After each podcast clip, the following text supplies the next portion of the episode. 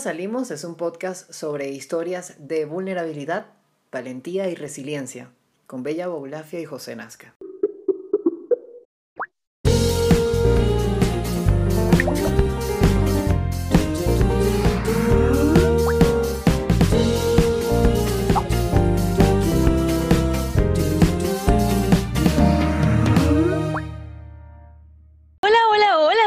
Bienvenidos a este, su podcast, nuestro podcast, el podcast favorito de nuestras mamases. Esto es, no jodas salimos todavía, Todavía salimos.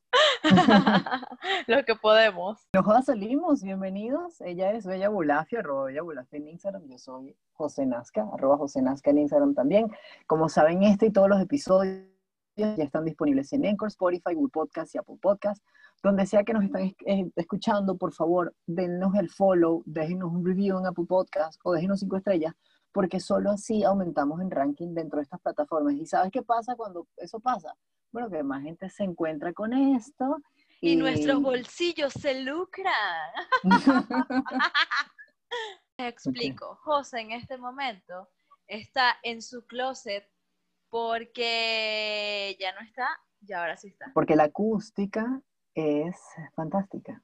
Porque, no, eso no es por Desde eso, que es porque estamos en el platanal y entonces como no tenemos un espacio donde podamos grabar, es decir, un estudio de grabación, nos estamos Si usted es improvisando un uno. estudio de grabación, por favor, por llame favor, ya llámeme. a los números que ven en pantalla. Eh, entonces estamos improvisándonos la vida y para darles a ustedes un producto de mejor calidad. ¿Qué les parece? No, nos digan nada. Yo me acuerdo que cuando Félix nos vio me vio a mí entrando incluso se quedó loco y que guau, y yo sí, amigo. Bueno, hablando de Félix, eh, ese fue el capítulo anterior. Estamos muy agradecidos con todas las personas que nos escucharon, a Félix por contarnos su historia, a Gustavo por ser el actor invitado y además agradecerles a ustedes, nuestro, nuestros No Joda Lovers, porque ya somos 3000 views en este podcast. Amiga, 3000. déjame decirte todo lo que siento. Mira, eh, yo les explico mejor, porque es que ella es un, poquito, un poquito tapada con estas vainas. Son 3.000 reproducciones, eh, no 3.000 views, porque nadie nos ve. Ah, amigo, Son perdón. 3.000 reproducciones las que tenemos entre, en total en todos los episodios. Y no, me que canso yo de decirlo. Siento, yo me siento vista, tú, yo me siento vista, yo me siento atarraminada. Chama, yo, yo siento que así se debe sentir las Kardashians en cualquier día de sus vidas. No, las Kardashian no, las. Morillo. Bueno, bueno, entrando en materia, pero yo le dije esta mañana a Bella, vamos a hablar en un capítulo sobre los, los hasta aquí, los ya está. No, ya está hasta bueno, pues. Ya, ya, los ya, está, ya está buena ah, la ya está, huevonada. marico, ya, ya. Y entonces, bueno, Bella, lo, yo le, y Bella me preguntó como que, ah, pero ya está aquello. Bueno, ¿en qué momento? Lo que tú piensas por cuando yo digo eso. Y tú me dijiste, bueno, los momentos en los que nos ponemos un límite, yo me parece perfecto. Ah, Así Qué que yo tengo qué tres. soy, amigo. Sí, increíble. Yo tengo tres, ya está. Dos que trabajé, uno que estoy trabajando. Ok, Y bueno, adelante. porque Quiero saber los tuyos. Bueno, lo- No, los no, míos. adelante tú, porque así yo voy pensando en los míos. A ver, el primer mío, el que pensé fue. em, suena muy tonto, pero esto lo conversé yo con Ildemaro Guarata, un- uno de nuestros próximos invitados. En algún punto, hablando con él sobre chicos y cosas, yo le dije, como bueno, ¿quién, quién me gustaba y quién no me gustaba? Y él me preguntó por gente que ya en mi vida no está. Me dijo, te felicito, José, porque, porque rompiste un patrón. Y yo, ¿qué? Sí, rompiste un patrón, ya no te gusta cierto tipo de gente. Y bueno, ustedes se preguntarán qué tipo de gente te gustaba, José. Los drogadictos, mami, la gente con problemas, la gente Los con peos. A mí me encantaba un geo, a mí me encantaba un geopeótico, marica, porque mi mente era como, yo te voy a salvar, yo te voy a ilusionar, yo te voy a, a, a- mejorar. A ilusionar, ajá, lo este, dijo, soy- lo dijo. Erga, eres un bandido, rata. Lo acabas de decir en nuestro podcast. La madre Teresa de Calcuta de los maricos, no jodas. qué, mal- qué mala combinación de palabras. Tu mamá se acaba de salir del grupo de WhatsApp después de haber escuchado esta, Este... No, marica, pero es verdad, me encantaba esa gente que estaba como en, como un decaimiento, una, una cosa, y pero yo no pensé sé en que qué tú... momento dejaron de... Perdona, pero yo no, yo no sabía que tú lo hacías a propósito. O sea, no lo hacía a propósito, definitivamente no, pero yo dejaba que esta gente entrara en mi vida y yo les daba una tribuna. Y en algún momento, de forma indirecta, yo dije, ya está, no puedo más con esto, esto me drena, esto me cansa y ya. El segundo momento en el que yo, por el que últimamente yo he dicho, ya está. Ay, por favor, cuéntale eh, Grindr. a ver, ya. Por favor. No voy a contar eso. Ese, por Es, favor. este, Marico. escuchen, favor. escuchen, que a- lo cuente, digan todos, que lo cuente, que lo cuente. No voy a contar eso, lo cu- Todavía no, al final, al final. Amigos, vamos a no. al final. Qué Vamos a dejarlo al mal- final porque así se quedan hasta el final. Ah, ¿Ves? ¿verdad? Qué buena estrategia de marketing. ok, amigo, dale, adelante. El segundo momento fue en el que yo empecé a cuidarme a mí mismo, no ya en temas de relaciones, sino a cuidar mi cuerpo. Y Sí, por eso esas caderas no le estoy dando más, le estoy dando más cabida ahorita a la proteína vegetal, estoy dejando las carnes a un lado, y eso suena muy tonto, pero para mí ha representado un cambio tan grande en la forma en la que me percibo a mí mismo, como una persona mucho más sana. Es absurdo, es loquísimo, y creo que solo una persona que esté pasando por esto o ya tenga esto radicado en su vida lo puede entender. La tercera cosa que he pensado en que debería empezar a trabajar es en dejarme, dejar de tomarme las cosas tan personales. Porque a veces no es culpa de uno, a veces es, y sin querer echarle la culpa a nadie, a veces la culpa es de otra persona. Pero es que no se trata, es que yo, bueno, ahí difiero un poquito de ti. Mira, ya empecé, difiero. Eh, Yo no creo que se trate de culpas. Odio esa palabra, manicos. De verdad, estoy cansada de esa palabra.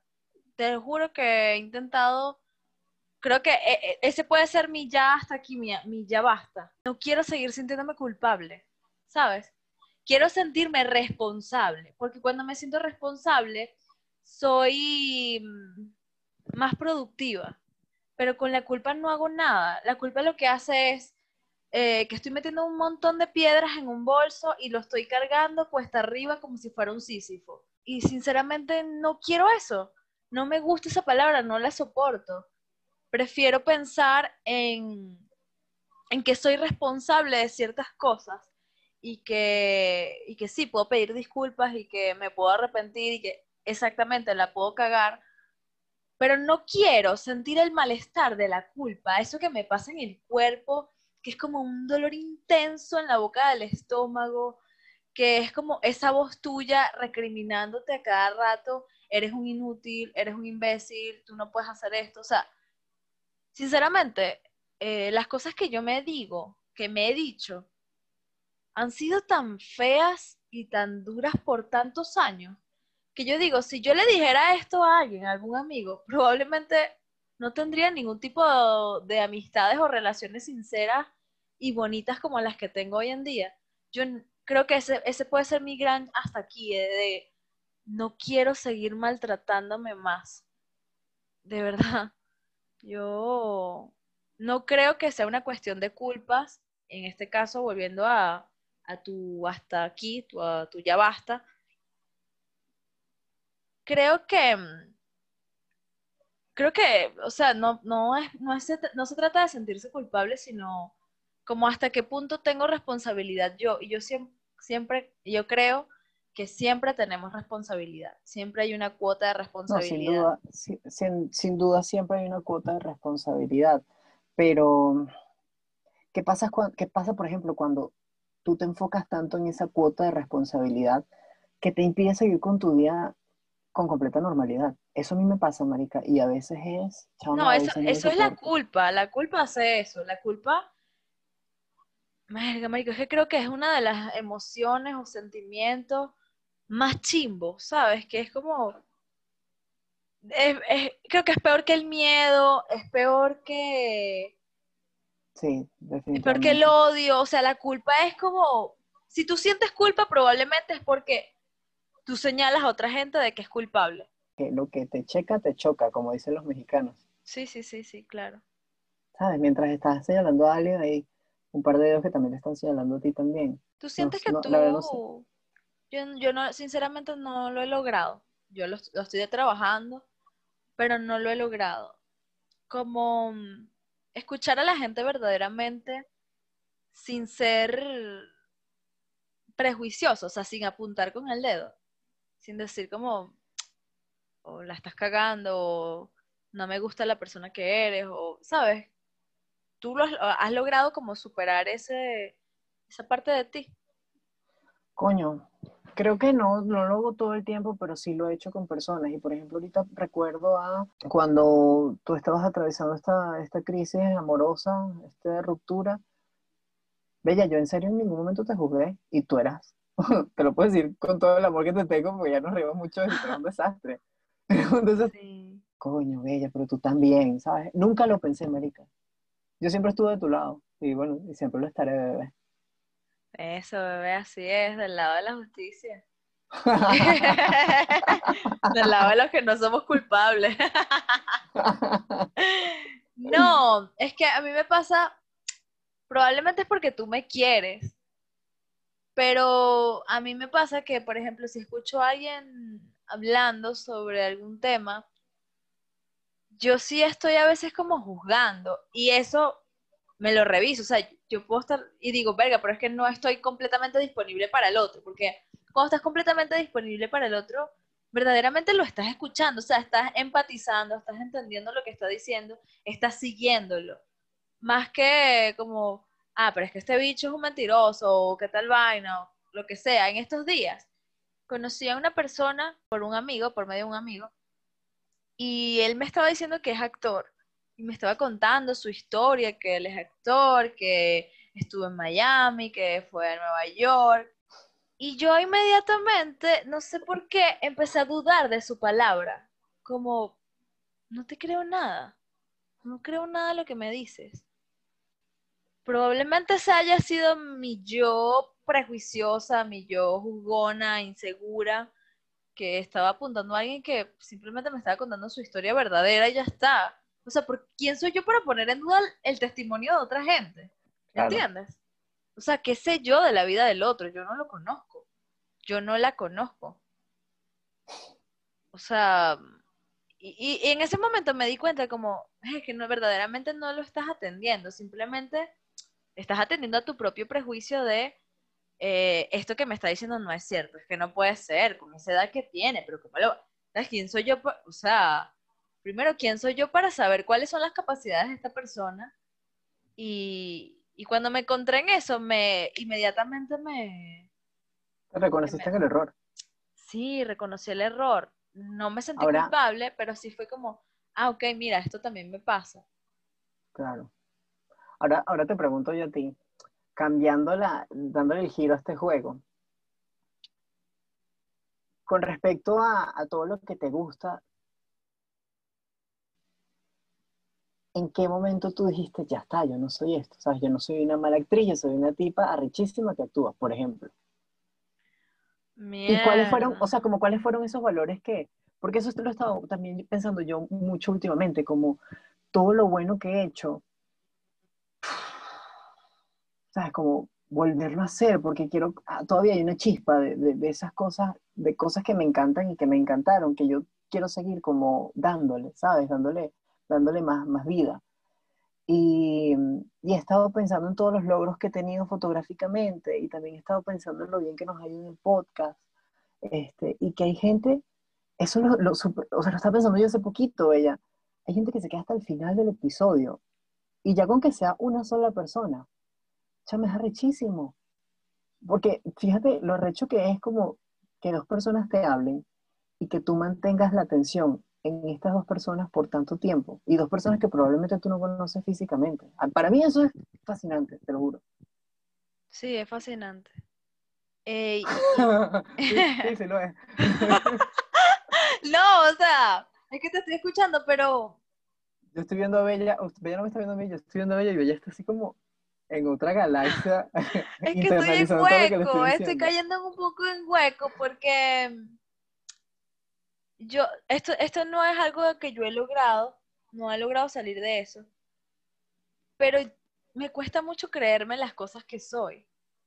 ¿Sabes? Como, Mm, claro. bueno, yo tengo un podcast y está funcionando, y puedo decirlo aquí, yo sí siento que está funcionando, pero antes de dormir probablemente a veces tengo dudas, o cuando me despierto es como, ay, pero ¿quién soy yo? ¿Qué he hecho yo? ¿Sabes? Como siempre estoy en eso, como recriminándome, no has hecho nada. ¿Eso te pasa en Madrid o te pasaba también en Caracas?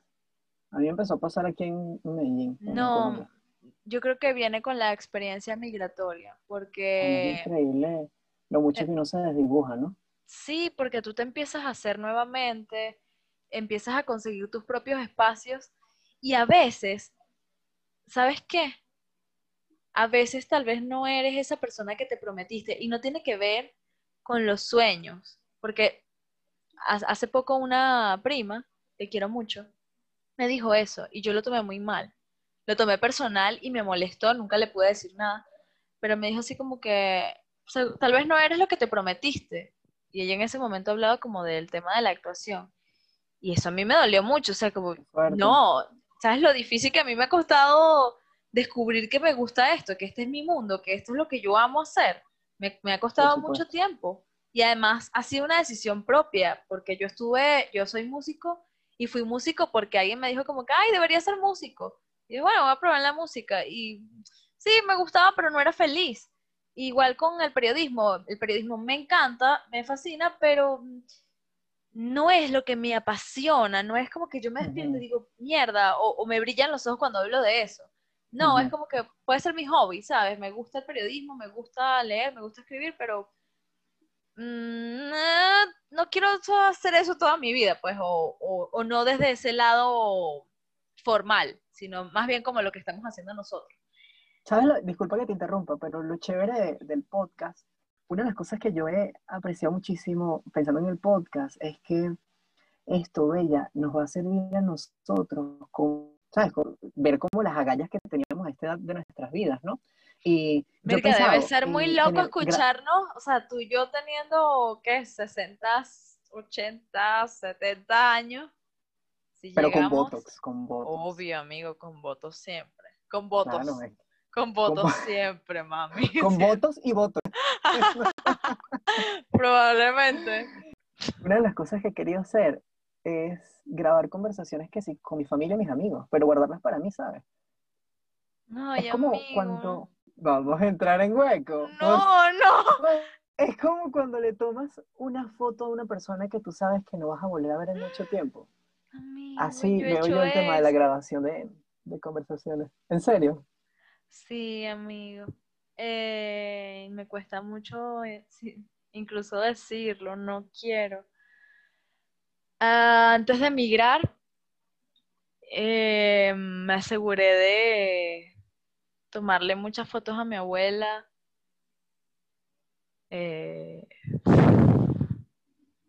Sí, me aseguré de tomarle muchas fotos a mi abuela, de grabar las cosas que me dice. No, porque yo siento que, o sea, tal vez sí, tal vez porque tengo mucho miedo a la muerte, porque me causa inseguridad, pero creo que es porque se ha hecho tan difícil la comunicación y de alguna forma mi intuición me lo dijo, como probablemente no la escuche con tanta frecuencia. Y ahora cada vez que puedo, bueno, pongo un audio, pongo un video y sobre todo cuando, ay Dios, sobre todo cuando siento que que no tengo ganas ese día de despertar. wow, yo no he hecho esas cosas. O sea, no, no he pensado en. Yo cuando no tengo ganas, simplemente no tengo ganas y ya, y, y me hundo en mí mismo.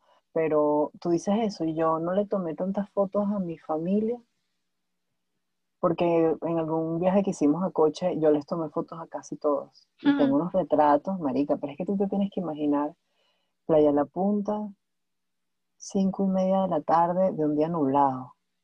Wow. Y mi abuelo sí, Vestidos mi de blanco. Estábamos vestidos de blanco porque obviamente nos estábamos tomando una foto familiar. Ah, Este, pero después cuando empezaron a jugar entre ellos y a tomarse fotos entre ellos, yo les tomaba fotos individualmente, algunos, no todos. Y tengo una foto de los niños jugando que sí con los, los palos que estaban en la arena. tengo una foto de mi hermano jugando con mi cámara. ¿Sabes? Son unas cosas que, de verdad, bella.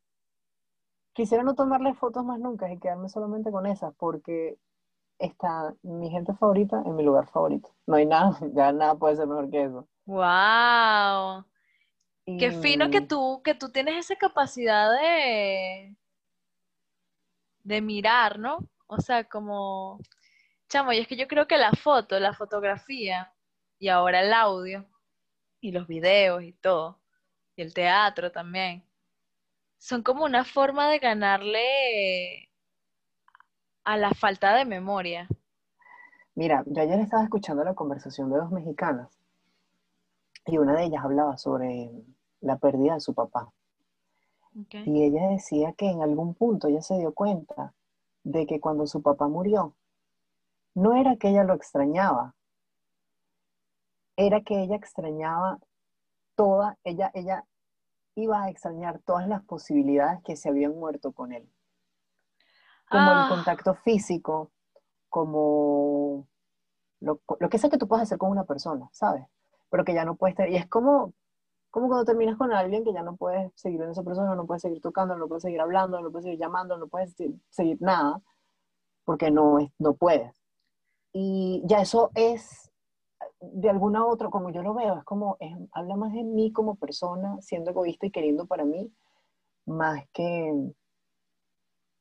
más que deseo algo para la otra persona, porque todo es, es que ya no vas a estar conmigo, es que ya estoy, es que ya no te escucho, etcétera, etcétera, etcétera, etcétera. ¿Sabes qué? Mm, eh, Yo creo que ese también puede ser un, un ya basta que aprendí con el tiempo y que alguna vez conversé con una amiga que se llama Erika, quiero mucho. Eh, a ella no escucha el podcast porque, bueno, le cuesta un poquito estar en Venezuela. Ojalá algún día lo escuche. Eh, en una conversación muy profunda que tuvimos, ella me decía algo que yo por años tuve en secreto, que nunca le comenté a nadie, porque sentía que muy poca gente me iba a entender. Hasta ese momento en el que ella me dijo que a veces antes de dormir lloraba porque le daba miedo imaginar que su mamá muriera. Wow. Y a mí eso me, me ha pasado desde niña. Es como, re- o sea, re- recuerdo como mi que a mí cuarto, me mi pasaba eso cuarto, también de pequeño, ahora que ¿en lo pienso. serio? Sí. Mira, es más común entonces, es como, desde mi cuarto se ve el cuarto de, de mi madre. Y recuerdo verla pasar así en la noche, que si a recoger cosas, o, o entrar a mi cuarto para ver si estaba dormida. Coño, mamá toca la puerta, ¿qué pasó, pues? y, y sentir como mierda, en algún momento se, se va a ir. Y años más tarde, mi mamá me confesó que ella lloraba siempre porque temía que su abuela, que fue la persona que la crió y la persona que más ha amado en su vida, de, de sus, aparte de sus hijos, lloraba profundamente porque tenía miedo que se muriera. Y cuando ella me dijo eso, fue como, primero conseguirme con mi amiga y luego conseguirme con mi mamá, o sea, que es una cuestión de de años, o sea, que, que no solo mía, que probablemente que- mi mamá también me transmitió, Claro. ¿entiendes? Probablemente mi mamá me ha transmitido esos miedos que ella tiene a la muerte. Y eso no necesariamente es mío. Y puedo Hablemos de la muerte, Bella. Ya va. Termina tu idea, termina tu idea. Porque puedo decir que ese tiene que ser mi ya basta. Porque tengo miedo que las cosas mueran.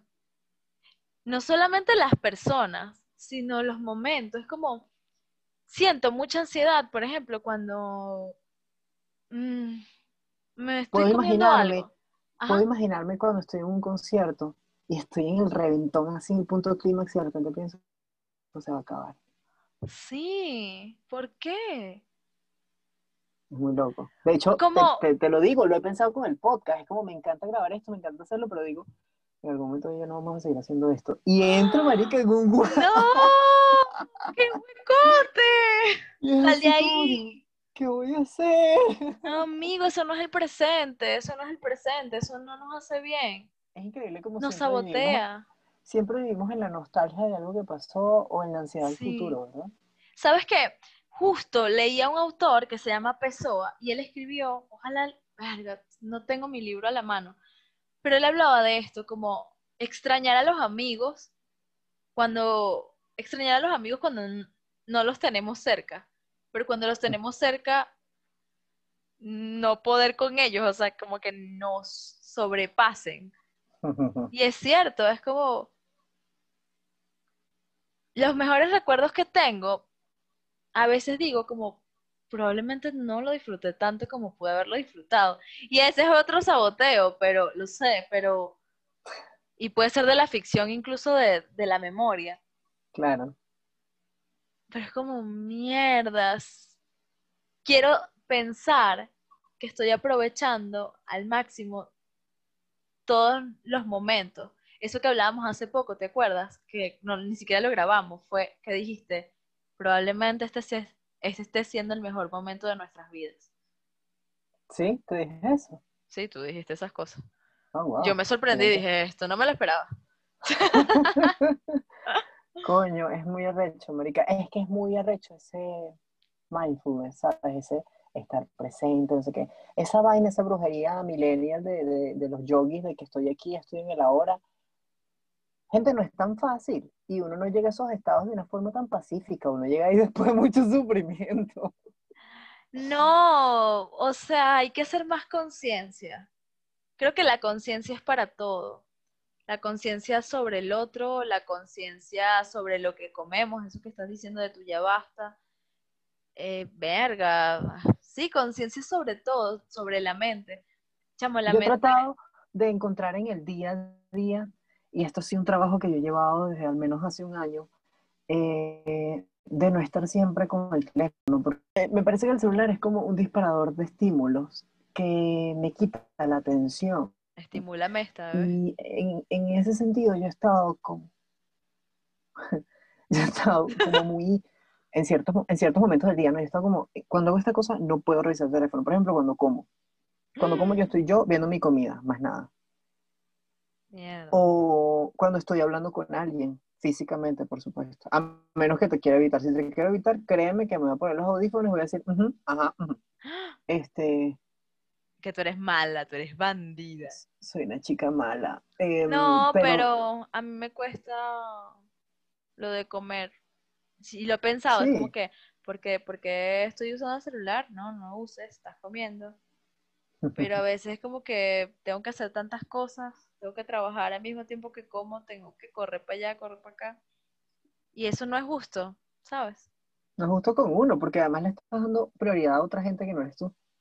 Así que Porque ese sí, probablemente sea mi próximo ya basta. Muy bien, amigo. Eso también, ¿sabes Porque qué? e- e- ese acto de comer es muy, es muy íntimo, es muy tuyo, es muy primitivo. Cuídalo. Sí, verga, sí. Y me he dado cuenta, voy a cambiar eso, porque a veces, esto está pasando, esto está pasando en vivo, señores.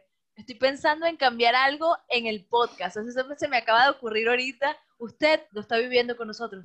Nosotros lo estamos viviendo con usted. Compártelo con todos. Cuéntanos, tú qué estás cambiando. Eh, luego de ese momento, eh, coño, a veces siento que la gente que me rodea no deja de hacer sus cosas por mí. Ey, esto No, suena muy mal, ¿no? Pero, No, pero es así. pero por ejemplo, yo generalmente dejo de comer para grabar. Dejo Mm. de comer para hacer algo por alguien, si tengo que hacer Deja de por dormir. alguien. Dejo de dormir. Dejo de dormir para grabar el podcast. Epa, esto no es una dictadura, que yo siempre le digo, oye, marica, hablamos mañana. Y ella sigue hablando, y ella sigue diciendo, y yo, marica, ya acuéstate, ya vete, déjame en paz. Me cuesta mucho Pero desconectar. Me cuesta mucho Es muy loco. Si, si te cuesta, si te cuesta eso, marica, en verdad. Sí, me cuesta mucho, mucho. Y, y creo que estoy viviendo dos realidades. Estoy viviendo una realidad en Madrid, mi vida en Madrid, y al mismo tiempo estoy viviendo una realidad en Venezuela. Eso me pasa. O sea, yo leo noticias de Venezuela, leo noticias de Madrid, estoy pendiente de la gente de Venezuela, estoy pendiente, no puedo, ¿sabes? Y eso lo he pensado como, ya, tú te fuiste, tú ya no estás allá. No tienes, no tienes que abarcar todos los espacios, porque no puedes. Y, sí, porque el que mucho aprieta, poco abarca, mucho abarca, poco aprieta, no sé cómo. El que mucho abarca, poco aprieta. No, el que mucho este aprieta, poco alcanza. No, el que mucho abarca, porque tú abarcas mucho, aprietas poco. El que mucho abarca, poco aprieta. No, pero yo no quiero apretar a nadie. No. Seguramente la gente que nos está escuchando está así que sí, gritando neurótico. Así que, ese no es el refrán. Es el que se va para la vida, pierde sus sillas, estúpidos. bueno, volviendo al tema de la muerte, Bella, ¿cómo imaginas tú tu muerte? Vamos a dejar esto No, no quiero hablar de esto. Eh, ¿Esto está grabando? Ah, sí. Ah, pues, sabes tú si te mueres mañana y no voy a decir. Ay, mi amor, yo quiero que... No, bueno, no sé. ¿Cómo creo que va a ser mi muerte? Creo que va a ser... ¿Cómo sería tu muerte ideal? ¿Cómo sería mi muerte ideal?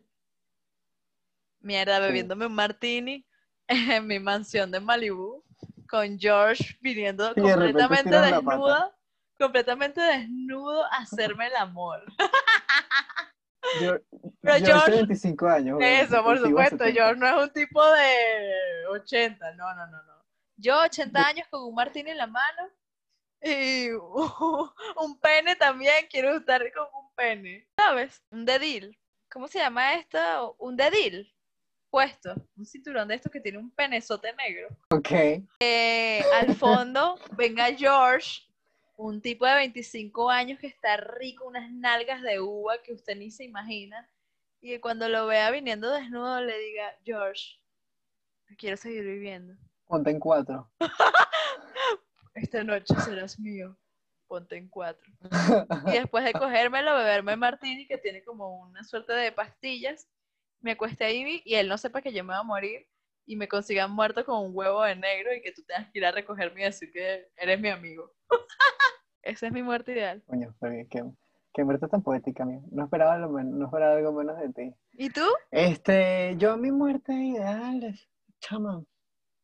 Por favor, siguiendo una línea ya, pero, editorial. Ya va, déjame, déjame pensar, es que quisiera chamo, morir feliz, de verdad, cero sufrimiento. no, ninguna muerte es placentera, supongo. Marico, mi muerte es la mejor. o sea, yo tengo un martini en la mano, ¿entiendes? Sí, pero, pero estás sola, estás tú y George. estoy sola, chica, estoy con Dios y la Virgen. No, yo quiero morir acompañado de la gente que más amo, de verdad. Ay, sí, que todos estemos a tu alrededor y que, o sea, que esté tu hija, así que, papá, ¿cuál es tu cuento? ¿Cuál es tu clave de tu cartera de Bitcoin? y tú como eres un tacaño, vas a decir que sabrá en la otra vida. No, no, lo que voy a decir, lo que voy a decir es la forma en la que yo llegué a Medellín en febrero, la verdadera historia de cómo llegué a Medellín en febrero del 2020 fue ¡No, salimos! No, acuérdate cómo fue esa vez que, vamos a mantener esa, esa, esa duda a lo largo de varios podcasts, de varios episodios, de cómo fue la historia, de cómo, cómo fue la historia, cómo, de cuál fue la historia, de cómo yo llegué a Medellín este año. ¿Eso no lo sabemos ya? Tú lo sabes, la gente no. ¿Qué? Bella, ¿cómo fue? ¿Qué es lo que hubo detrás de el vuelo que yo hice de Medellín, de Caracas a Medellín del 2020? Ah, ya, ya, ya, ya. Ok, pero shh, dentro de unos capítulos. No le digas nada. Cállate. Cállate, bebé, cállate. bueno, entonces. No, pero ya va. Una pregunta, José. En caso, o sea, aquí yo cuidándome las espaldas, en caso de que tú mueras, pasarían todas las acciones de nos salimos. Eso vamos a discutirlo por privado. O sea, seguramente se lo dejarías a uno de tus exes drogadictos. Ah, seguramente. Bueno, pero, pero moriríamos felices. En cualquiera de los dos casos queremos morir felices. Mira, y las palabras son decretos, yo. Sí, o sea, yo, bueno, ahora sí fuera de joda, sí me gustaría eso, coño, morir lo más en paz que pueda, ¿sabes? Como estar bien conmigo misma, que creo que me estoy dedicando a hacerlo. Estar satisfecho conmigo mismo y lo que he hecho ya. Estar en calma, ¿sabes? Como recibir la muerte con una bienvenida mientras suena pequeñas cosas que vivimos tú y yo, aquellos romances, na, na, na, na, na, así, mientras suena así una salsita baúl súper marginal, obviamente en mi mansión de, de Malibu, porque si no... no yo solo quiero morir ahogado, me parece, me parece, me parece demasiado desesperante morirse en el mar o quemado. Eso estaba pensando en estos días, pero creo que de las dos, morir ahogado o quemado, prefiero ahogado. ¿Qué? Marica, no. ¿Qué quemado? Chama. No. Morirse ahogado es morirse lento. Marico, no, morirse lento es morirse congelado. Bueno, ¿y si te mueres ahogado en un agua fría? no, obvio no. Caribe Lover. Deberíamos buscarnos a un Caribe Lover. Deberíamos buscar un sobreviviente de, algún naufragio. Ay, verdad. Si ustedes conocen a alguien que haya sobrevivido a un naufragio, a... Marico, hay gente que se ha perdido en la montaña. Y no estoy hablando de un comediante por ahí. Yo sobreviví a un terremoto en un callo. Cuando hubo un temblor en Venezuela, yo estaba en el epicentro que fue en Sucre. Y estaba en un callo y mientras nadaba, eh, de repente empecé a sentir cómo había mm, cómo se estremecía el mar. Fue horrible, fue verdaderamente, potencialmente preocupante. La gente empezó a gritar y de repente no sé cómo coño un callo en Venezuela terminó siendo el Titanic versión venezolana. Terrible, marico, de verdad. Nos iban a dejar ahí. Yo creo que tuve, yo creo que yo le dije, yo, yo creo que yo en la carretera de la vida la muerte se me acercó y me dijo, ¡Hola! Cuando yo iba cruzando de Maicao, de Maracaibo a Maicao, la primera vez que vine a Colombia. Mierda. Que pasó y me dijo, ¡Epa, epa, epa, epa! Y seguí yo de largo. Ah, la muerte, la muerte sí, la muerte muchas veces nos ha susurrado y que, ¡Epa, creíste! Epa, bebé, voltea, coño de tu madre. Y yo dije, no, señor, ¿qué le pasa? Vete para acá, vete para acá, vete para acá. Sí, Sí, marico, sí. bueno, pero la muerte, la muerte también puede ser un inicio. Yo lo que quiero dejar claro aquí es que yo aún le tengo miedo a la muerte, pero quiero dejar de tenerle miedo porque es una de las piedras que llevo todavía en mi bolso. La muerte en todos los sentidos. Siguiente pregunta, María Bulafia. ¿Tú crees en la reencarnación? Eh, sí. Sí, sí, creo. ¿Cómo quieres reencarnar? verga, con unas tetotas y un culote.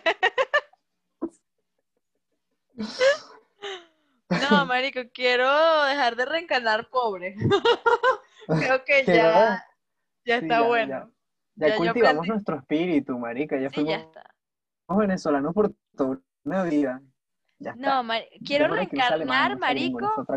Quiero reencarnar en Julia Roberts en Comer, Rezar y Amar creo que es la película perfecta que puede resumir este episodio. Ay, sí, por favor. Sí. No, sí, yo sí creo en la reencarnación, creo que me he conseguido con gente actualmente que digo, mierda, yo, ¿por qué siento esta afinidad por ti si no te conozco de nada?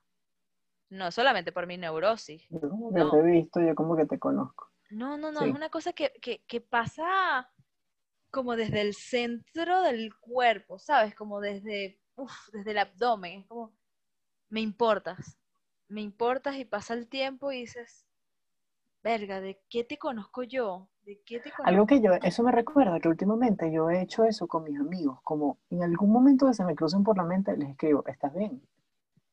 Ya lo he hecho con tres personas, lo hice con Laura, una amiga de Caracas, lo hice con Miguel, un pana que tengo en Barcelona. Y no recuerdo con qué otra persona lo hice, pero. Ah, lo hice con un amigo que vive en Nueva Zelanda. Y ya él sí me tenía full preocupado. Qué fuerte la gente que, a la que se A le... veces los mensajes son se le a la gente cuando piensen en ellos. Ah, yo decía eso mucho. Si, si extrañas, llamas. No, si extrañas, llama, si amas, dilo. Siempre lo decía. Seamos dilo. Porque me ha pasado, o sea, yo, mi padrino murió. Mi padrino, yo tengo, yo tenía un padrino y él murió. Fue una persona que realmente me amó mucho, no sé por qué me amó tanto.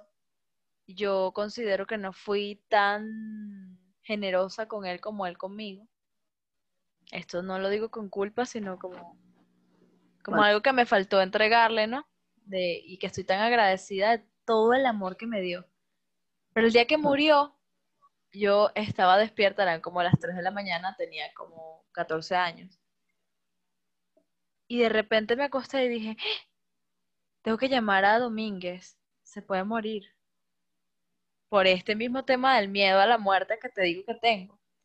Y el día siguiente, cuando me desperté, eh, alguien me dijo como, Bella, eh, tengo una noticia. Dije, Domínguez se murió, ¿verdad?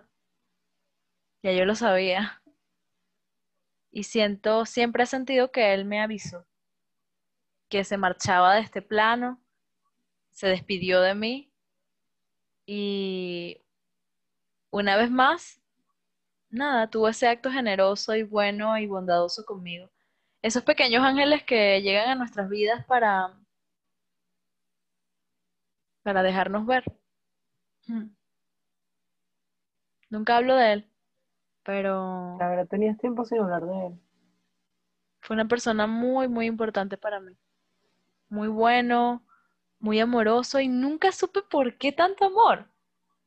Nunca lo creí, o sea, nunca me creí merecedora Bueno, de pero- tanto. claro, pero, pero porque hay que estar, te lo dije esta mañana, hay muchas cosas de las que nunca vamos a tener una respuesta. Y pues el amor de alguien, el motivo por el que alguien nos ame tanto, es una de esas. Sí, sin duda. Pues entonces ese, ese sería mi, mi próximo, ya hasta, hasta aquí, que no he logrado, el de confiar en, en que soy merecedora de tener un podcast contigo, en que, en tener la fe y la voluntad de que esto que estamos haciendo sirve para algo, sirve para el otro, ¿sabes? Capaz. ¿Sabes cuánta gente nos está escuchando? Muy Miles. loco, no quiero... Millones. millones, billones. Bueno, que sabes tú si esto lo escuchamos en el 2030 y si hay trillones de personas escuchando. Y lo dijiste aquí, mierda. Lo- Wow. Bueno, Qué fino, ¿no? Esa hablaste de tu, donde hablaste de George. Ay, chamo, que no, no quiero hablar más del futuro. Chaito, pues. Esto fue otro Bueno. capítulo de nuestro podcast. Su podcast. Habla, bueno, no, hablaba así volviendo Cosa, de verdad. Antes, antes de terminar, quiero dar una conclusión. En todo caso, las palabras son decretos. No, que no les quepa la duda de que el futuro de todos nosotros va a ser increíble. De tú que nos estás escuchando, de ti de Bella que, que, que estás hablando conmigo y del mío que, que bueno, que tengo la chance de, tengo la facilidad, ¿no? de tener internet y que tanta gente me escucha. Y que nos estemos acompañando incluso en la distancia. Ay, sí, amiga, te quiero mucho. Te quiero Yo mucho, también te quiero mucho, amigo. Te abrazo de aquí a Colombia. Te extraño Bueno. todo el tiempo.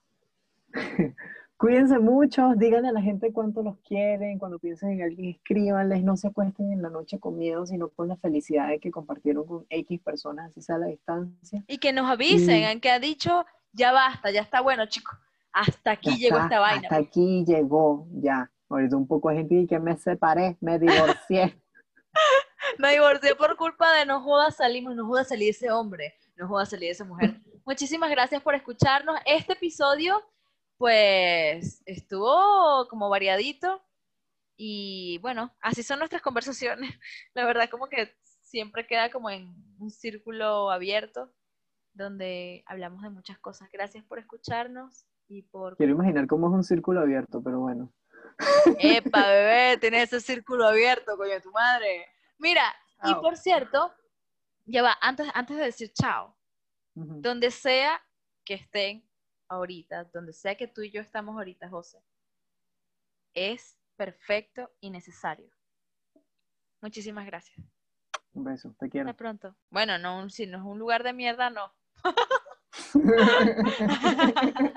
Váyanse de esa mierda. Chao.